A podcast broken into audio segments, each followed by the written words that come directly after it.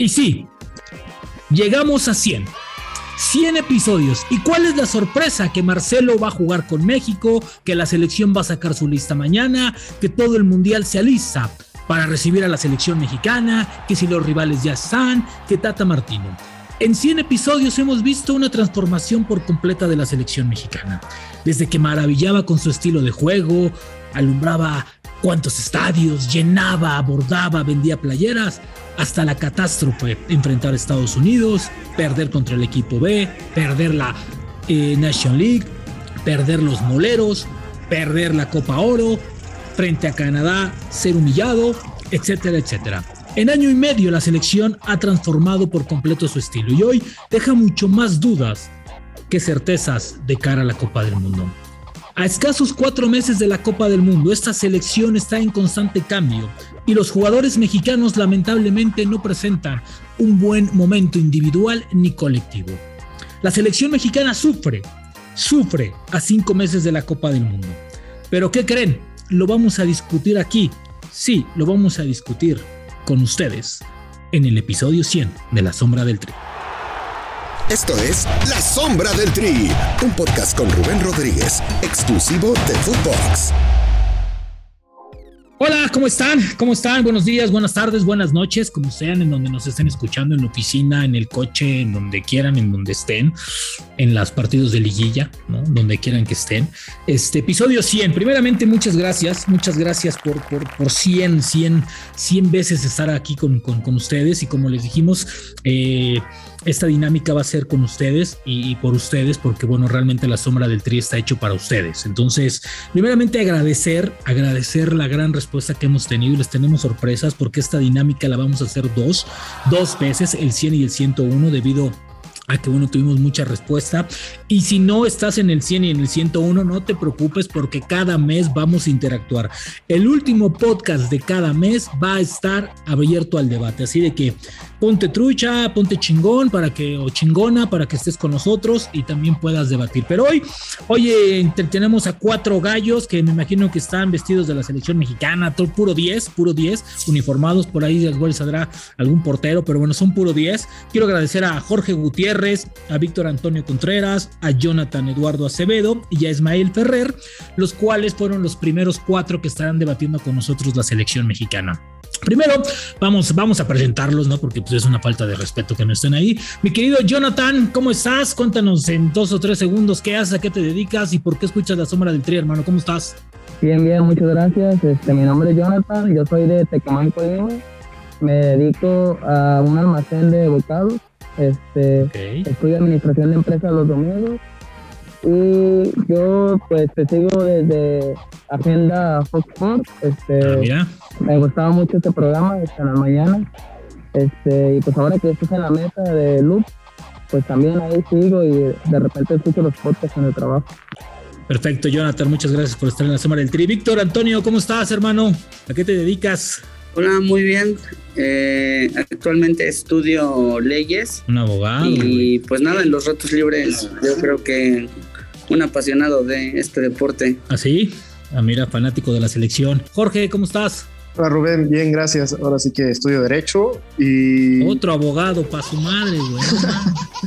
sí, no, y yo me metí ahora sí que a escuchar la sombra del Tri después de tu comentario en la última palabra, cuando mencionaste que Tata Martino no seguía a la selección, bueno, los futbolistas de la Liga Mexicana. Ese fue un parteaguas, ese fue un parteaguas en, en, en, en, en Footbox y en este y, en la sombra del Tri. Te agradezco, hermano, qué bueno. Y finalmente, Ismael Ferrer, ¿cómo estás, Ismael? Hola Rubén, buenas tardes, ¿cómo estás? Muy bien. ¿A qué te dedicas, hermano? Qué bueno, eh, yo soy contador público. Ah, mira. Aquí en San Luis Potosí. Mira, pues ahí están, mira, administradores, abogados y contadores tenemos hoy. A ver, señores, vamos, vamos a empezar esto, este, ya vamos a, desmutearnos y vamos a comenzar sabroso esto. ¿Qué les pareció? ¿Qué les pareció eh, que finalmente Marcelo Flores haya decantado? A mí me parece es una teoría, teoría de la conspiración de Rubén Rodríguez, y ustedes me dirán la suya y dirán si están de acuerdo o no. Yo creo que también tiene que ver con el mensaje que le manda Martino hace unos días en la última, cuando dice, a ver, primero decídete, güey, y luego vemos si vas a estar en los planes. ¿no? En la lista que saldrá el día de mañana o hoy, en por, por, por la tarde, Eh, me imagino que va a estar dentro de los 32 que lleva, o sea que tiene posibilidades.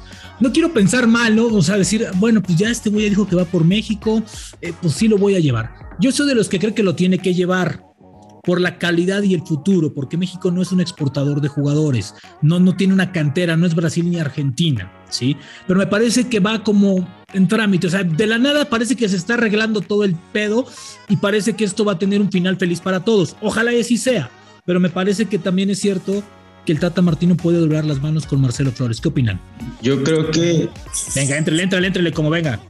Yo creo que sí fue, fue una una, levantó la mano prácticamente. Creo que sí le, le llegó a afectar un poco las declaraciones del Tata, porque bien o mal, él no se había decidido. Y si él quiere seguir e ir al Mundial en este 2022 en Qatar, me parece que ya tenía que tomar la decisión. Si no la tomaba, no iba a ser tomada en cuenta. Jorge. A mí me preocupa la parte de que era una presión para Martino de que lo tenía que llamar. Ahorita ya que se decanta por la selección mexicana y viendo cómo es el Tata, me preocupa que quiera llamar a otro portero en vez de Marcelo ya en la última lista que quiera para la convocatoria del Mundial. Mi querido Jonathan. Este, a mí me parece bien que se haya decantado ya por la selección, pero yo quiero ver este, si no lo llega a llevar al Mundial, si su decisión va a, ser, va a seguir la misma, porque este, si por alguna razón no lo lleva al mundial y este y Canadá le, ofrece que sí, o sea, yo siento que lo hizo más porque yo creo que ya le aseguraron que hubiera el mundial, si no, no lo hubiera hecho. ¿Tú crees que le aseguraron, Víctor? ¿Tú crees que, que, esta decisión está enfocada en que ya sabe? Porque hoy me sacó un desplegado como de 5000 caracteres, ¿eh? Pues sí, yo creo que se basa mucho en que pues ya es su decisión definitiva, o sea, ya totalmente ya no está con, con, la, con la intriga o más que nada con el casi casi amenaza, ¿no? De que si no iba con México iba con, con, con Canadá o, o, así, ¿no? Entonces yo creo que pues eso es algo que ya hace que en definitiva pues ya sea pues a lo mejor elegible para esta lista. Ahora, ahora, ahora ¿ustedes creen que, México se puede dar el lujo de dejar este tipo de jugadores? Es decir, a ver, a lo mejor Martino no llega ni al 12 de diciembre, ¿eh? a lo mejor Martino después de la participación en el Mundial se va y este jugador nos puede dar 10 años en lugar de solamente cuatro partidos. ¿Ustedes creen que tiene que estar jugando con México e independientemente de quién sea, le tienen que dar un lugar en selección? Sí, yo creo que sí, ya que lo hemos visto hasta en otras selecciones donde a veces hasta Ronaldinho lo llamaban al Mundial aunque no jugara, porque al final son los jugadores los que deben de dar un peso más fuerte que el mismo entrenador, ya que el entrenador no tiene su puesto asegurado, pero seleccionables la selección casi no tiene. Entonces, mientras más personas puedan ir levantando la mano, pues adelante, que se unan al barco. Y aparte es un chavo con, con toda la capacidad, toda la, la escuela que, que le ha dado Inglaterra, se ha formado allá, entonces me parece que es un jugador diferente, un jugador que no tenemos muchos como él en este momento. No sé si sea para este mundial, pero me parece que para un futuro puede ser un jugador importante dentro de la selección. Ahora, Jonathan, Víctor, eh, eh, eh, lo, que, lo que menos tiene México en general y la selección mexicana son vitrinas. Y no se nos olvide que el siguiente que, el siguiente proceso mundialista México no va a participar porque al ser sede califica directo. Entonces va a ser mucho menos el roce que pueda hacer. O sea, solamente vas a jugar partidos en Estados Unidos y no vas a jugar con rivales top. Entonces yo creo que el fogueo tiene que ser desde ya.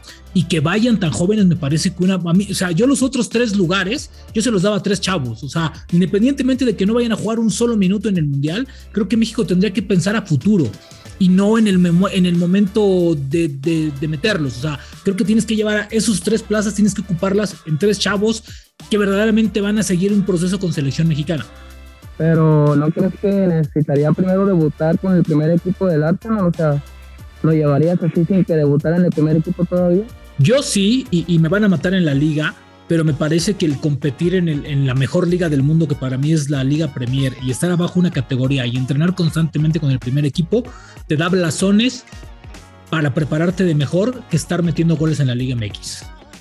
Pues no sé, o sea, de alguna manera u otra yo estaba leyendo que va a ser pretemporada con el primer equipo. Imagínate. Y de alguna manera u otra yo creo que si va a ser la pretemporada ya y ya no va a ser un entrenamiento es porque en definitiva lo consideran para, para que ya forme parte y si a lo mejor no lo van a meter de titular al inicio, pero va a estar siendo revulsivo porque el chamaco es un revulsivo, ¿no? Entonces yo creo que Sí, o sea, se tiene que llevar, o sea, realmente es como el hecho, no sé, Laines es como un ejemplo pues más cercano, ¿no? Para equiparar o algo, pues realmente vean, o sea, tanto comer banca en, en Betis, pues realmente el día de hoy, pues si se hubiera ido Ajax, ¿no? Que lo hubiera no existe, pero hubiera sido distinto, porque el fogueo es así, necesita ese fogueo para poder destacar por encima de los demás. No, y tocaste un tema fundamental, que es la preparación antes. Yo soy de los que cree que el mexicano antes de llegar a ligas como Inglaterra, España, tiene que hacer banca primero en Holanda o en Portugal, que son ligas formativas, porque de repente brincar le pasó a Raúl, le pasó a Edson. Después de ahí, híjole, el techo todavía ya lo tienes pegadito. Creo que tienes que primero pisar piso, ¿no? Literal, y, después ya brincar hacia las mejores ligas. Ahora, el tema, el tema de, Marcelo, a ver, nos vuelve locos que tiene 18 años. Allá debutan a los 16, 15 años, ¿eh? o sea, están jugando muy jóvenes. Acá presumimos, no, es que a los 21 estoy debutando. 21 años, güey, no vamos a ver, te quedan 10 años más de carrera. O sea, acá vamos muy retrasados. Sí, totalmente. Allá, allá se juega con otra mentalidad en donde claro. sabes que no, no importa si eres joven, mientras demuestres en la cancha que puedes jugar, lo juegas. Entonces, yo creo que Marcelo es un muy buen ejemplo. Ya me imagino que ya está a punto de, debutar. Ya lo han llevado a la banca como tres veces, tres partidos. Entonces, me parece que sí merece un llamado y para ver si le da de aquí al Mundial. A ver, vamos, vamos a cerrar el tema de, Marcelo. Los cinco estamos de acuerdo que Marcelo tiene que ir a la Copa del Mundo, así el buen Jonathan diga que no ha debutado y que así no. Yo creo que para mí sí, para Rubén sí, no sé para los demás. A mí también, al menos para que se vaya enterando un poco de cómo es el ambiente mundialista, cómo es el ambiente en selección, que ya tenga un evento importante. Sí, también hay dentro de los 23, ahora 26 que van a ir al mundial, no siempre juegan todos, entonces me parece que lo puedes llevar independientemente de que juegue o no, pero ya, ya conoce, ya sabe lo que es una, una Copa del Mundo yo siento que si no debutó con el primer equipo todavía no, porque es poner la vara muy baja para la selección mexicana. Y yo he escuchado muchas veces que los analistas este, se quejan de eso, de que ya cualquiera lo convocan a la selección. Entonces, eso también se contradice con ello, porque pues, literal no es ni siquiera ha debutado en primera división. Cuando, por ejemplo, en el Mundial pasado Laine, si mal no recuerdo, en el 2017 fue cuando debutó y empezó a hacer buenos partidos. Y no por eso lo llevaron a la selección. Pero como aquí está la opción de que puede elegir otras selecciones, por eso están haciendo el humo muy grande. Eso es mi, mi punto de vista. Pues. Fíjate que tocaste un tema, un, tema muy bueno, Jonathan. O sea, ¿tú crees que es más por, por no dejar ir un jugador que puede ser promesa para el fútbol mexicano? Pero entonces, güey, siempre va a ser promesa. O sea, siempre vamos a las promesas. Yo, yo te voy a poner un ejemplo y es muy bueno lo que tú tocas. Porque creo que Torrado no se puede dar el lujo de dejar un jugador así, le puede costar hasta la chamba. Pero acuérdate de nuestras dos promesas del fútbol mexicano jóvenes, ¿eh? Jóvenes. Lo, que aquí los poníamos hasta arriba de todos. No, estos güeyes las van a romper y JJ Macías y Laines. Uno regresó con más pena y vergüenza que glorias. Y el otro bueno, no ha jugado ni 100 minutos en primera división. Entonces creo que tampoco el nivel del fútbol mexicano a esa edad es como para presumir. Yo por eso decía, a ver, si el güey está entrenando en el Arsenal, ¿no? Como bien decía Víctor, el siguiente eh, eh, torneo Arteta ha dicho que lo va a poner ya con el primer equipo. Poco a poco lo van a llevar. Creo que, creo que con esos, entrenando de esa manera y con la confianza de ese entrenador y participando con los mejores jugadores del mundo, que es la Liga Premier, creo que en selección mexicana tendría que tener un lugar. No estoy, yo no lo estoy poniendo de titular, pero creo que para 26 sí cabe. Este, yo, por ejemplo, al que le veía este, mucho futuro y que siento que la regaron en dejarlo ir fue Ricardo Pepe, porque él sí estaba haciendo buenos torneo de pero como estaba Raúl Jiménez, estaba, este, creo que el segundo delantero era Funes Mori, el tercero Henry, este, todos los analistas les, valió gorro, les valió gorro. Nadie hizo escándalo por Ricardo Pepi. Y no lo llevaron porque según había tres delanteros delante de él. Y bueno, ahorita no está pasando bien en Alemania, pero este, con la selección ha metido goles importantes. Entonces, este, yo a él sí me hubiera probado por llevarlo. Ahora, hace un año nadie se acordaba de Pepe, güey. Raúl andaba, las Raúl las metía desde medio campo y Funes Mori traía el gol en el hombro, ¿no? Hoy ya es distinto. Pero ahorita ya tuviéramos una opción, ¿no? que sin embargo se dejó ir. pues creo que nada más hay que también tocar un tema que ya hemos vivido mucho en la historia. A veces ponemos la vara muy baja para los jóvenes, pensamos que van a ser promesas y nos pasó con los dos dos santos. Decíamos que Giovanni iba a ser un gran jugador, también decíamos que Jonathan, incluso que había la amenaza de Jonathan de podía ir a Brasil. Y hoy en día podemos ver que son jugadores buenos, o tal vez sí para... en España, ¿no? Que también podía jugar en España, creo el güey, ¿no? Sí, sí, que decían que podía jugar en otras selecciones y hoy en día sí son buenos, son aptos para la selección, pero no son las grandes promesas que veíamos desde que eran chavitos. Entonces, es el problema que veo con Marcelo, pero creo que si a Marcelo lo vas integrando un poco la selección de poco a poco, aunque no juegue en mundial, sea titular, yo digo que lo lleven, aunque esté en la banca, pero que se vaya integrando un poco. Es importante, no tenemos tampoco tantas personas para poderlos llevar. No, y ni cantera, ¿de dónde sacamos jugadores? O sea, nosotros sí, de verdad, o sea, México no es Argentina, mi querido Víctor. Y es que esa es como la interrogante, ¿no? Porque efectivamente no somos ni, Argentina ni Brasil, entonces no tenemos, pues yo creo que para estar nos dando el lujo de, pues decir, ah, no, pues este no, ¿por qué pide esto? No, o sea, yo creo que eso es algo de los federativos, ellos tienen que sentarse a negociar, por algo están en esos puestos, por algo, pues a lo mejor en este caso Torrado fue jugador, o sea, yo creo que puede tener un poco más de tacto en esa parte con él, a diferencia de John de Luisa, de, no sé, algún otro de la federación, porque pues, ellos no, o sea, de alguna manera u otra es hacer la gestión, llegar como al mejor término, que es lo mejor para él, que es lo mejor para la selección, pero tampoco pues decir, sabes que no pides mucho y pues va, y no, realmente se necesita que, que pues esté ver qué va a pasar con él, porque pues como todo, ¿no? Es una promesa y esperemos que no se quede en eso. Tiene todas las cualidades para romperla, pero mucho está en él. Ahora, ahora Ismael, eh, este también es una llamada muy a tiempo porque el mercado de Estados Unidos, a ver, tiene calidad. O sea, hay jugadores debajo de los jugadores. O sea, y creo que ese mercado México todavía no lo exporta. Y a ver, y son mexicanos, porque son hijos de padres mexicanos, de madre mexicana, de papá mexicano, o nacidos aquí, se fueron muy chiquitos para allá. O sea, hay un mercado ahí de jugadores que todo el mundo se los recomienda, pero como ya que ya los llamó Estados Unidos, que a ver, el Galaxy mínimo debe tener 20 jugadores en sus fuerzas básicas que van a salir en los próximos torneos. Sí, claro, y al fin de cuentas Estados Unidos ha hecho un muy buen trabajo con, en cuanto a eso. Ha, ha, exportado, ha sabido exportar desde muy pequeños para que se acaben de formar allá. Creo que ellos el proyecto que tienen para 2026 es muy interesante. E incluso puede dar la sorpresa, o sea, no, no quiero decir que va a ser campeón del mundo, pero puede, la puede dar la sorpresa y ubicarse en un muy buen lugar en, en, ese mundial, y más porque están de locales. Y creo Ahora, que. Ya vamos. Sí, perdón, perdón. Sí, eh, creo que una tarea de la selección mexicana es un poco replicar lo que ellos están haciendo, porque nosotros, ¿cuántos tenemos para la mira para el Mundial 2026? Jiménez, Flores, eh, uno que otro que se va por ahí, y ellos tienen ya una camada interesante de jóvenes que apuntan para ese mundial. Y creo que aquí no se está haciendo eso y se tiene que hacer. No, y aparte, Jonathan, a ver, Estados Unidos y Canadá ya nos lleva una generación de trabajo, ¿eh? Adelante. Nos guste o no nos guste, cabrón. O sea, ellos nos están poniendo el ejemplo de cómo trabajar en fuerzas básicas y no trabaja y en su liga no tienen fuerzas básicas. Es increíble. O sea, te das cuenta cómo, cómo se trabaja mal en la liga mexicana. Que yo insisto, la liga mexicana es una pinche liga malinchista, con todo respeto. Yo creo que. Yo creo que este, lo que nunca nos van a alcanzar, este, ellos en la, es en la pasión por el deporte. Yo lo que veo. pero los mundiales se ganan con goles, no echando porras, cabrón. Pues no, ¿cómo mi Jonathan?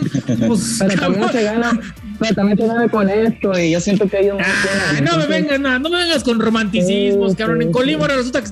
O sea, entiendo esa parte, hermano, pero a ver, no, en Brasil no vas a ir a echarle 14 porras y esos güeyes te van a meter 15 goles, te van a echar fuera, Jorge. No, y tienen que este, invertir en fuerzas básicas, este, como dices tú, este, copiar el estilo de Estados Unidos, de mandar a, jugadores prometos a diferentes canteras de Europa para que en vez de comprarlos, este, los debuten ellos, este, mandarlos muy pequeños. Pero yo es lo que yo sé, un tipo de esperanza, digamos, por ahí.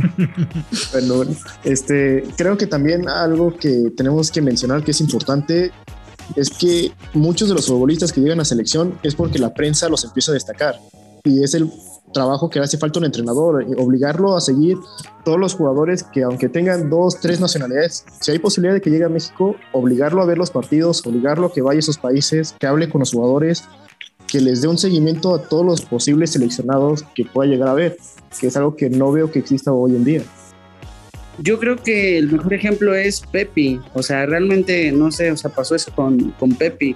Ellos lo aprovecharon y aunque ahorita por más que digan que no está teniendo una buena temporada, pero es un, es un jugador que hasta cierto punto se formó para ellos, que tiene esa doble nacionalidad y de alguna manera u otra, si de mañana explota y llega a ser ese delantero top, que pues espera que sea, pues pudiera ser un ejemplo de lo que nos podemos arrepentir si no aprovechamos estos jugadores como comentan los, los otros compañeros que pues tienen dos, tres, hasta cuatro nacionalidades, ¿no? O sea, que son de otras raíces, de otros orígenes, pero con el simple hecho de que tengan mamá mexicana o lo que sea, pues de alguna manera u otra eso pues también les da la oportunidad, ¿no? De gestionar una pues naturalización o lo que sea con México. A mí, a mí me parece que, que, en ese punto eh, creo que todos vamos a conseguir. Se está trabajando mal, se está trabajando mal, porque aparte el joven, el joven que el joven mexicano no tiene posibilidades de crecer en la liga mexicana, ¿eh? o sea, eso, o sea, ustedes vean y cada equipo tiene 11, 12 extranjeros, muchos hasta congelan y los mandan a la tribuna por extranjeros. Eh, eh, el año pasado, y por eso también se encabronó el Tata Martino, tenían que bajar a, a, me parece que a 11, a 11 o a 10. Y dijeron, no, se hicieron güey, dijeron, no, no, no, no, esto ni me lo toques, no, no, no, me lo toques, nos vamos a quedar igual. Entonces, el mexicano pues también no, no tiene cabida en dónde jugar. Y eso le hace mucho mal. O sea, yo decía en el capítulo 70, no sé ya, ¿por qué no los obligas a jugar con un delantero mexicano? Que tengan un delantero mexicano. Y dijeron, no mames, estás loco. A ver, si, si los obligas a tener un delantero mexicano, los 18 equipos van a tener, tienes 18 opciones para elegir. Hoy no está Raúl, Funes Mori está lesionado. Henry, bueno, no le mete gol a nadie. ¿sí? El Chicharo por indisciplinado. Y los otros, o sea, no tenemos nueve, güey.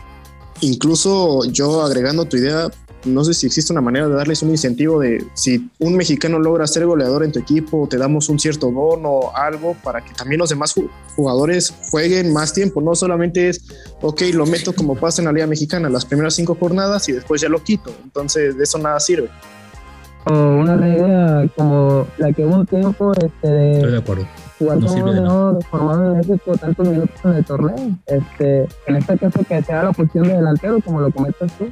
No sé, que en promedio sea claro. 30 minutos por partido, pues, pero ya es algo, este, 40 minutos donde el chavo se pueda este, están obligados, que sea una regla como, la que hubo. Pero que sean obligados, mi querido Jonathan. O sea, o sea, o sea, perdón, pero tienes que obligar, lo cual, lo cual suena mal, pero tienes que obligar a la liga a jugar con mexicanos, lo cual es una mentada de madre, perdone. Sí, no. Yo creo que se basa mucho en el malinchismo, ¿no? Porque Santiago Jiménez es el mejor ejemplo de la actualidad. O sea, Reynoso se ha aferrado a no meterlo cuando sus delanteros alternos no meten ni ni, ni una basura a la, a la, a la, portería.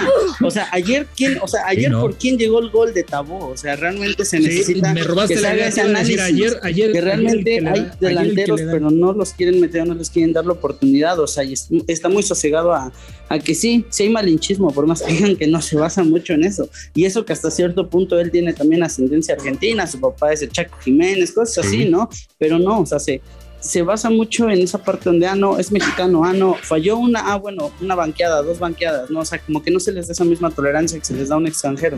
Ismael. Sí, eh, yo también pienso que realmente debe de existir alguna regla como, no sé si estoy seguro, pero con la regla del 2011 se logró, me parece que esa, esa generación que salió de esa, a partir de esa regla, creo que fue la misma que logró los Olímpicos en el 2012. Sí, exactamente. Entonces, y buenos jugadores sacaron buenos jugadores, sacaron buena generación, entonces si te están sirviendo este tipo de cosas, ¿por qué no las sigues usando? Me, me parece absurdo. Y aparte te voy a poner un ejemplo. Acuérdense de la generación que ganó el bronce. Ninguno, ninguno, más que ahora Alexis Vega, que por cierto pasó de noche, pasó de noche, ¿sí? Levantó la mano, ¿eh? Los, las tres figuras de ese torneo están perdidas. Córdoba, Alexis Vega y los demás, bueno, pues fueron refuerzos. Pero esa generación se perdió ya, ¿eh? Ya se perdió. Pero entonces, en ese caso, ¿qué se, neces en ese caso, ¿qué se necesita para darle un seguimiento a esos jugadores? Se supone que dicen que talento hay. Entonces, ¿qué es lo que se debe de hacer? Ellos jugadores tenían menos de 23, ya no es una edad tan, tan ya no están tan pequeños. Entonces, ¿qué se debe de hacer a partir de ese punto para que realmente te funcionen ya en selección mayor? A mí me parece que les tienes que dar continuidad, no solamente ponerlos, tienes que darles continuidad a como de lugar. Pero bueno, señores, para cerrar el tema, rápidamente, les voy a preguntar a cada uno de ustedes hasta dónde va a llegar la selección. No me, no me digas que con echando porras, Jonathan, porque te vamos a mutear, güey, ¿eh? O sea, no. Jugando fútbol. Ismael, ¿hasta dónde va a llegar la selección en el Mundial y por qué? Hasta el Mundial me parece que llega a octavos otra vez. Lamentablemente me parece que la, el grupo está complicado, sí se puede pasar, no sé si en primero o en segundo, pero la siguiente llave me parece que nos va a tocar Francia. Se le va a dar batalla, pero la, la verdad la veo muy complicado.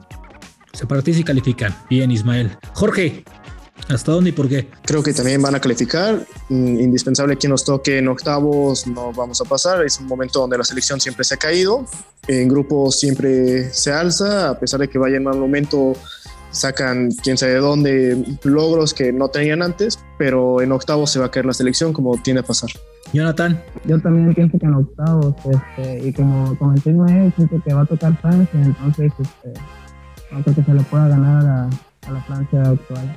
¿Cómo que no podemos chingarnos a Benzema y a Mbappé o qué? Mi querido Víctor, ¿hasta dónde y por qué? Yo creo que a octavos, lamentablemente sí nos toca Francia en el siguiente grupo y ahí sí, no, no la veo. Yo, yo, yo creo que no vamos a calificar. No sé por qué, pero creo que, y además creo que, creo, y me van a matar, pero yo creo que es necesario que México no califique para reestructurar mejor y que, y que realmente pase algo con los jóvenes que siguen. Porque si no, va a ser hasta donde, hasta donde están. Por último, pero estamos recordando que esto es nivel, ¿no? O sea, México tiene un tope. Tristemente, seguimos siendo una selección del grupo 2, no del grupo 1. Y para eso creo que tendría que pasar una catástrofe realmente. ¿Por qué? Porque aquí todo va en corde al dinero, pero si no se puede, pues ni modo. Señores, muchísimas gracias. El tiempo se fue rapidísimo, pero yo sé que no va a ser la última vez que nos vamos a encontrar.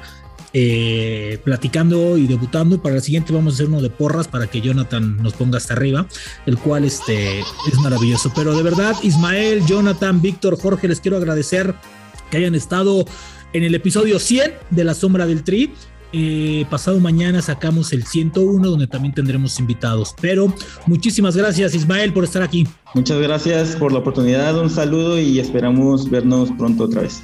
Nos vamos a escuchar pronto. Mi querido Jonathan, muchas gracias. Muchas gracias. Este, un saludo para todos, para cuando quieran venir a Colima.